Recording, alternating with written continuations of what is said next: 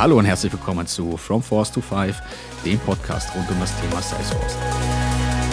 Wir sprechen heute über Marketing-Automatisierung, denn es ist ein Feld, das wir immer und immer wieder von unseren Kunden angefragt bekommen. Ähm, was ist das eigentlich? Was bringt mir das? Und vor allem, wo liegen die Vorteile darin? Ich habe mir dazu heute den Salesforce AE Tobias Kastner eingeladen. Tobi, schön, dass du heute hier bist. Wir kennen uns ja schon, aber unsere Zuhörer kennen dich noch nicht. Vielleicht kannst du dich ja einmal kurz selbst nochmal vorstellen. Ja, klar. Hi Niklas, danke für die Einladung. Ähm, Tobias Kastner, mein Name. Ich bin bei Seiten Salesforce für das Thema B2B-Marketing, Marketing-Automatisierung im B2B und damit für das Salesforce-Produkt Pardot zuständig. Bin jetzt seit ähm, zweieinhalb Jahren dabei, ne, oder fast drei Jahre jetzt ähm, nähern sich langsam.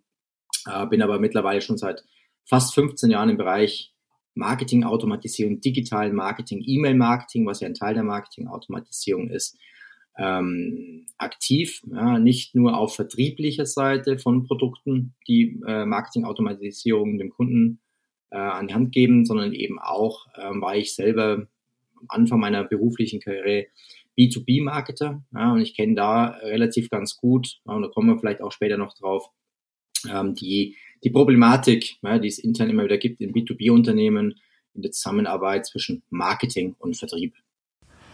Danke für deine kleine Vorstellung. Ja, lass uns direkt reinstarten ins Thema. Was versteht man eigentlich unter dem Begriff Marketing-Automatisierung?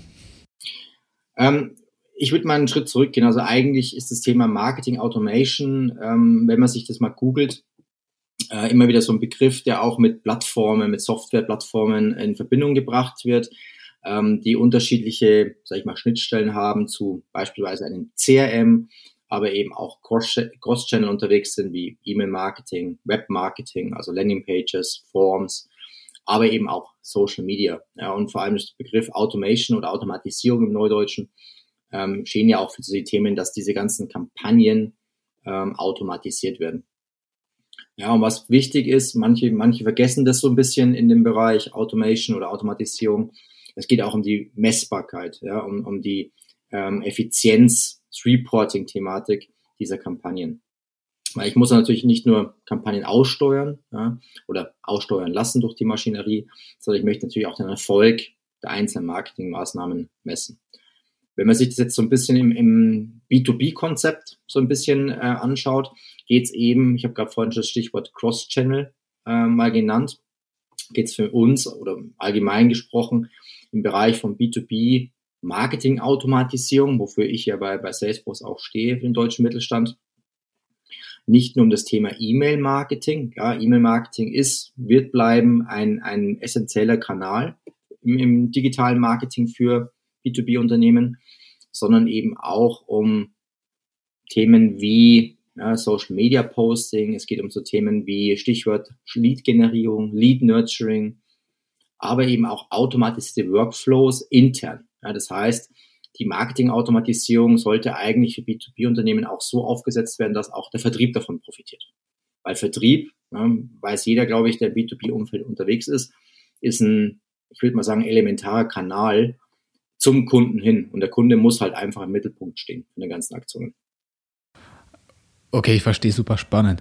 Ähm, du hattest gerade eben den Begriff Lead Nurturing eingeworfen. Für mich ist Lead Nurturing ja im Prinzip, man reichert oder man versucht, Kunden anzureichern, dass sie für meinen Vertrieb bzw. für meine Marketingaktivitäten Aktivitäten spannender werden. Bedeutet ja, oder ich stelle es mir irgendwo bildlich vor, als Dach, unter dem das Ganze agiert. Wie würdest du das Ganze einschätzen? Ähm, ich würde sagen, äh, Lead Nurturing beginnt eigentlich schon einen Schritt früher. Also Lead Nurturing beginnt bei mir mit dem Thema Lead Generierung. Ja, und es betrifft nicht nur, sage ich mal, das Thema ja, potenzielle Neukunden, sondern Thema Nurturing kann ich auch mit Bestandskunden machen. Ja, Stichwort Up- and Cross-Selling von neuen, Promo äh, neuen Produkten, neuen Services. Allgemein ist es so, ähm, das, ist, das hat auch wieder diesen Cross-Kanal-Charakter.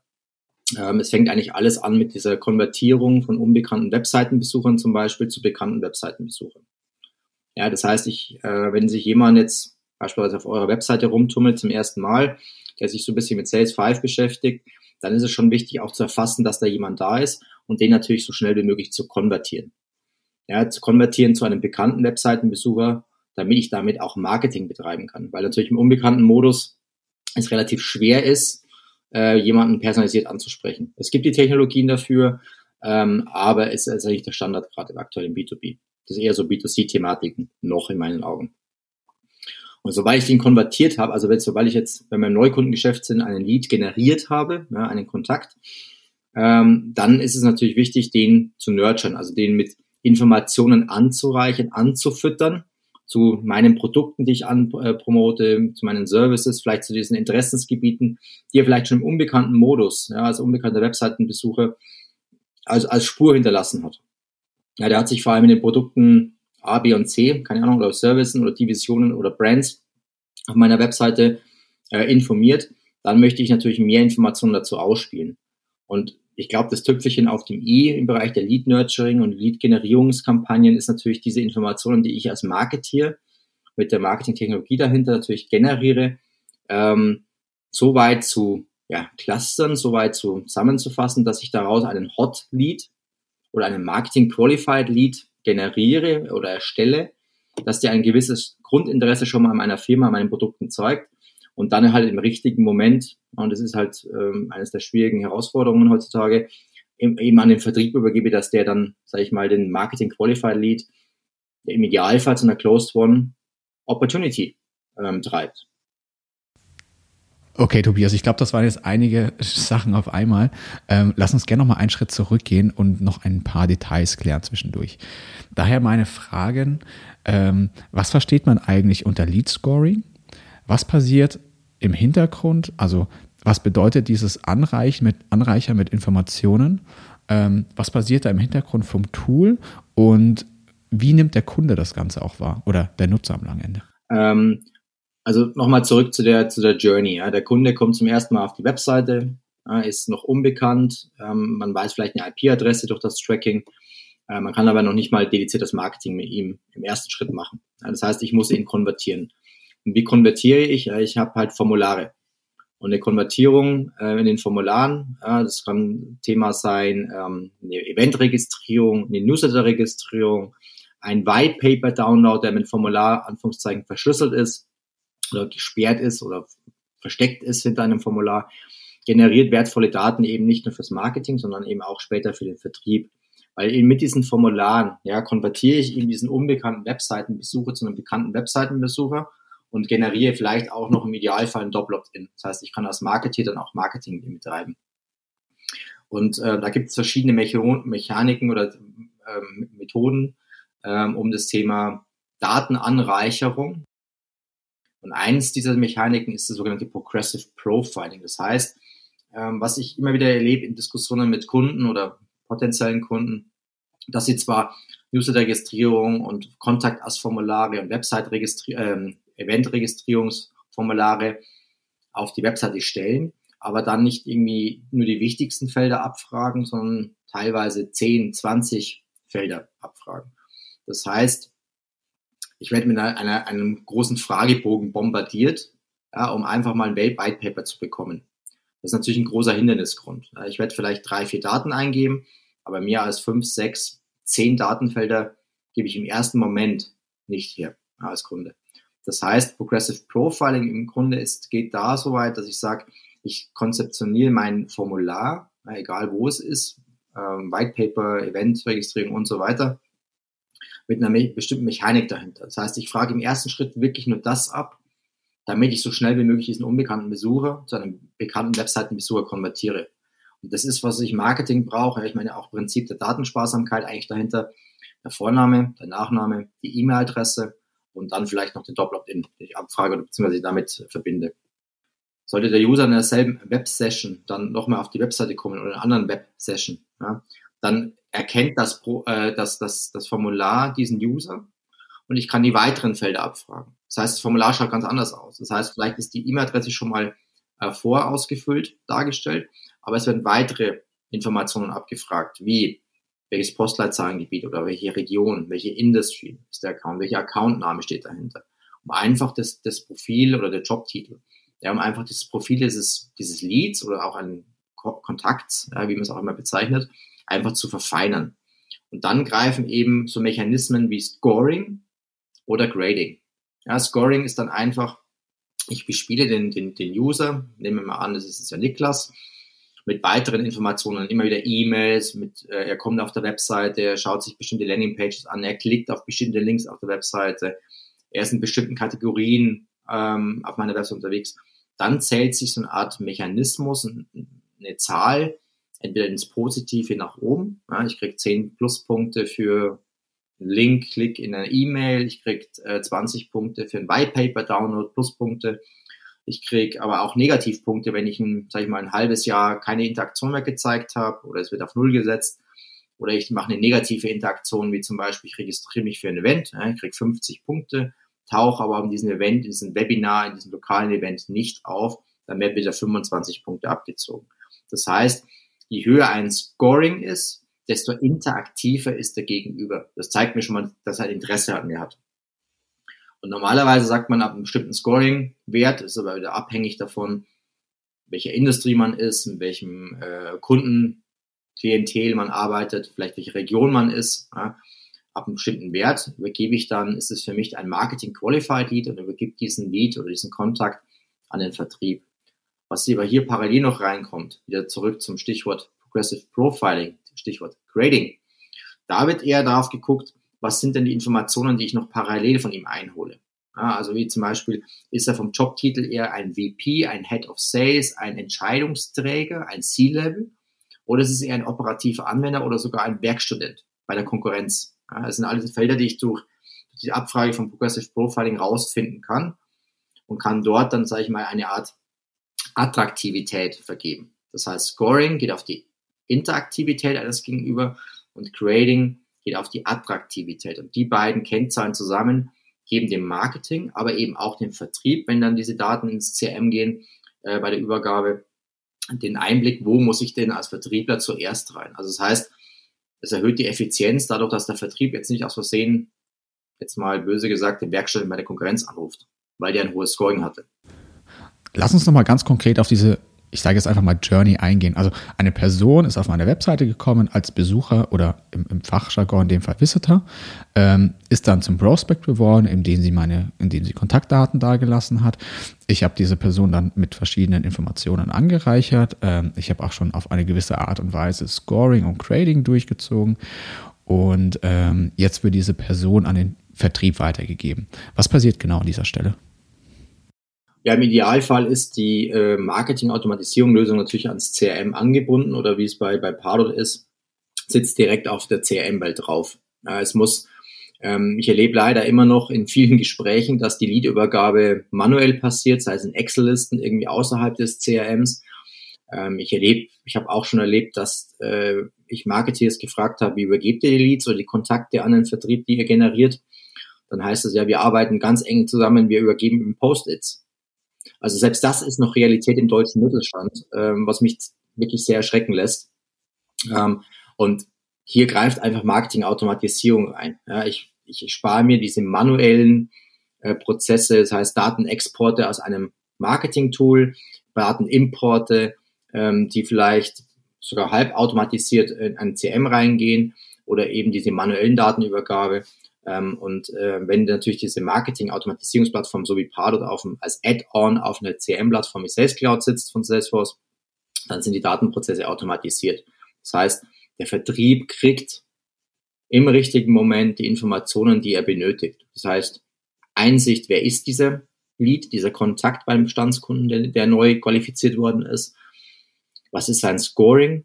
Was ist sein Grading? Aber eben auch weitere Informationen. Und das ist so ein bisschen, ja, ich sage mal, die Spitze des Eisberges, die dann ähm, weiter nach außer, außerhalb vom Wasser gehoben wird. Das heißt, er kriegt nicht nur die Namen, den Vornamen, die E-Mail-Adresse, vielleicht die Telefonnummer, die qualifiziert worden ist, um hier Nachfass zu machen, sondern eben, wir haben es vorhin besprochen, die ganzen Bewegungsdaten. Also er kriegt die ganze Engagement-History ähm, des, des Users. Also wo hat er geklickt auf der Website? Welche White Papers hat er sich angeguckt in der Vergangenheit? Über welche Kampagne kam er denn initial ins System rein? Ja, was hat er sich im unbekannten Webseitenbesucher-Modus denn auf der Webseite schon bereits angeguckt, bevor er sich mit uns in Kontakt verbunden hat? Also zum Beispiel im Marketing. Um einfach dann auch dedizierter und noch viel personalisierter mit dem Gegenüber dann auch in Kontakt zu treten. Was würdest du sagen, ist denn überhaupt die Grundvoraussetzung, damit das funktionieren kann? Hm, also wichtig ist, dass eben, ich glaube, oder die Grundvoraussetzung äh, für solche Themen ist, dass die Marketing-Automatisierungslösung ja, nahtlos integriert ist oder ähm, angebunden ist an ein CRM.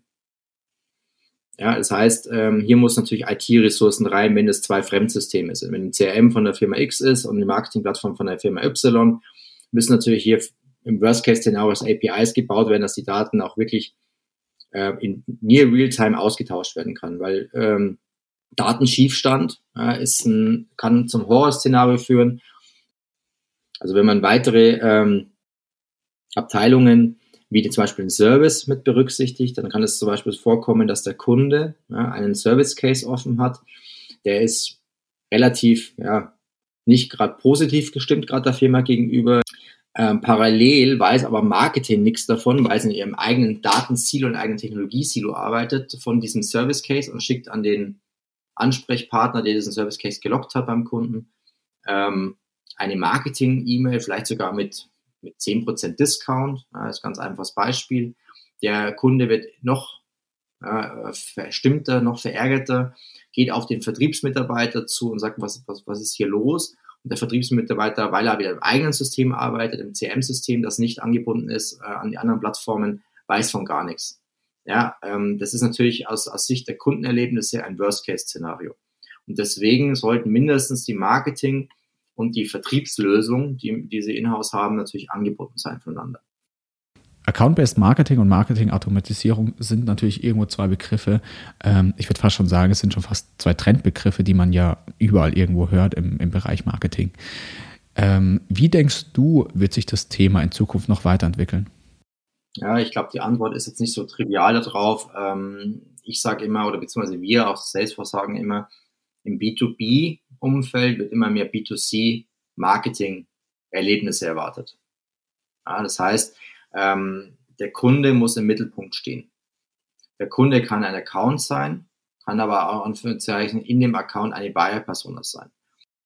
Das heißt, was die B2C ähm, Branche oder B2C-Industry schon seit Jahren, vor allem im Retail, macht, ja, hochpersonalisierte Erlebnisse dem Kunden anzubieten, damit er sich wiedererkennt, damit er auch bei, bei der Stange bleibt, damit er loyal bleibt als Kunde. Geht immer mehr ins B2B-Marketing auch rein. Und eine Methodik, ich meine, wir reden hier nicht von einzelnen Personen, wir reden hier von Accounts und dort in, innen drin, in diesen Accounts unter verschiedenen Buyer-Personas, Buyer-Typen, ähm, ist eben das Stichwort Account-Based Marketing. Ja, ähm, eines der neuen, sag ich mal, Buzzwords im Bereich von B2B-Marketing. Hier geht es vor allem darum, dass ähm, die, die ich nicht mehr mit einem Gießkannenprinzip rausgehe. Das heißt, wenn ich ein neues Produkt, einen neuen Service launche, beispielsweise, dass ich das in einer Massenmail, äh, nicht nur eine Massenmail an alle schicke, sondern ich wirklich mit dem Vertrieb, ja, weil der kennt seine Kunden auch besser als Marketing, dedizierte Kampagnen aufsetze. Ja, ich muss meine Key-Accounts, ja, muss ich bei der Stange halten. Und dort bei den Key-Accounts ist vor allem das Wichtige, es gibt auch verschiedene Buyer-Personen in solchen Key-Accounts. Beispielsweise, wenn ich eine Software anbiete, als, als B2B-Unternehmen, dann ist natürlich wichtig, dass ich den operationalen Anwender dieser Software oder den potenziellen operationalen Anwender dieser Software, wenn es um Neukundengeschäft geht, genauso abhole, personalisiert abhole, wie das C-Level oder den äh, Einkäufer sodass die halt alle drei Personas sind, die unterschiedliche Inhalte erwarten. Der operationelle Anwender braucht eher die Informationen zu dem Thema, was kann ich mit dem Produkt alles machen, was sind die Funktionalitäten, die Feature Functions beispielsweise. Der C-Level hingegen, den interessiert das Thema eher weniger. Der guckt eher, was sind die KPIs, die ich dadurch steigern kann. Wie kann ich das Unternehmen dadurch weiterbringen? Und der Einkäufer, der ist vielleicht eine Mixtur aus beiden, aber den interessiert vor allem, vielleicht die Total Cost of Ownership, die damit auch gesenkt wird, auch wieder andere KPIs. Dementsprechend muss ich als Vertriebler, was ja die Vertriebler heutzutage eigentlich viele machen schon, ja, auf der personalisierten Ebene mit dem Account, natürlich im Marketing adaptieren. Und das Lustige ist, das, das Stichwort Account-Based Marketing ist eigentlich ein Buzzword oder ein, ist eigentlich keine Technologie, es ist eine Strategie, die ich nicht von heute auf morgen aufsetzen kann, die ich langfristig entwickeln muss. Weil hier muss ich natürlich den Vertrieb mit reinholen hier muss ich eventuell auch den Service mit reinholen und muss peu à peu mit, mit äh, Marketing-Automatisierungskampagnen wachsen. Ja, und da diese digitalisierten Marketing-Automatisierungskampagnen natürlich ähm, relativ schnell zeigen, wie gut sie sind, was die KPIs sind, kann ich natürlich weitere Use Cases auch schnell entwickeln. Ja, Tobias, vielen Dank für deine Einblicke. Es war auf jeden Fall super spannend mit dir. Ich glaube, an der Stelle bleibt mir fast nur noch übrig, an der nochmal Danke zu sagen, dass du die Zeit genommen hast, ähm, unseren Zuhörern und auch mir die Einblicke zu geben und uns etwas über das Thema B2B-Marketing-Automatisierung zu erzählen. Danke auch von meiner Seite. Für unsere Zuhörer geht es wie gewohnt in knapp zwei Monaten weiter mit der nächsten Folge. Bis dahin bleiben Sie bitte gesund und genießen Sie die Weihnachtszeit in diesem Fall.